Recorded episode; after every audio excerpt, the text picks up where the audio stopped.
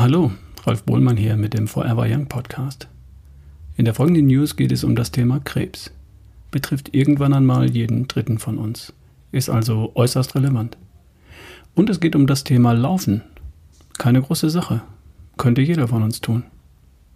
Ich zitiere die News von Dr. Ulrich Strunz. Dem Krebs davonlaufen? Schon der berühmte Laufpapst Dr. van Aken hat uns diesen Ratschlag gegeben. In all meinen Seminaren, Dr. Strunz Seminaren, seit 1990 habe ich diese Möglichkeit betont. Bin oft auf heftigen Widerspruch gestoßen. Widerspruch von Krebspatienten, wie von Ärzten. Bei Patienten habe ich das verstanden. Die Erkenntnis, dass Sport eine Hauptwaffe gegen Krebs sei, wird uns erneut ganz neu vorgestellt in Cell Metabolism.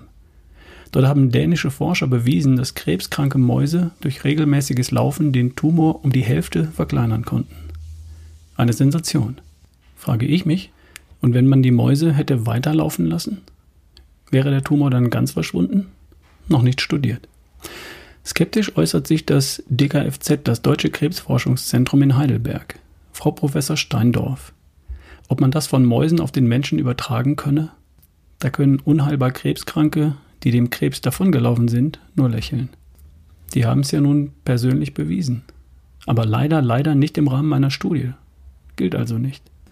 Immerhin meint Frau Professor Steindorf, Sport verbessert Wohlbefinden und Lebensqualität von Krebskranken.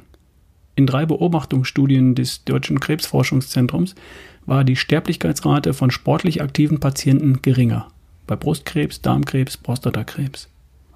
Jede zweite Krebserkrankung wäre vermeidbar durch vernünftigen Lebensstil, vor allem durch regelmäßige körperliche Bewegung. Und ja, man könne dem Krebs ein Stück weit davonlaufen. Das gelte für Gesunde genauso wie für Kranke. Die Expertin Steindorf empfiehlt Ausdauersport und Krafttraining, also das komplette Programm. Schau, schau. Nur, wissen Sie, woran das Ganze scheitert? weshalb Krebskranke in Deutschland weiterhin sportlich leiden müssen, früher sterben, mit geringerer Lebensqualität?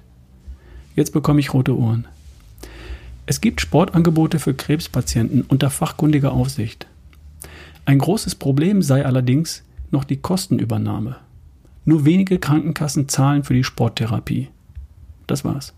Tja, einfach loslaufen oder eine Handel stemmen geht offenbar nicht. Unmöglich für einen deutschen Normalbürger. Da braucht es erst fachkundige Anleitung. Da müssen erst Kosten übernommen werden. Und daran scheitert es eben. Unsere Großväter sind dem Wildschwein einfach hinterhergerannt und haben es dann auf der Schulter wieder nach Hause geschleppt. Ausdauer und Krafttraining pur. Ohne Kostenübernahme. Könnte ein Hauptgrund für Krebserkrankungen mentale Degeneration sein? Eines ganzen Volkes? Ende der News. Ich weiß, dass Dr. Strunz äh, kein Zyniker ist und uns Leser manchmal etwas provozieren möchte.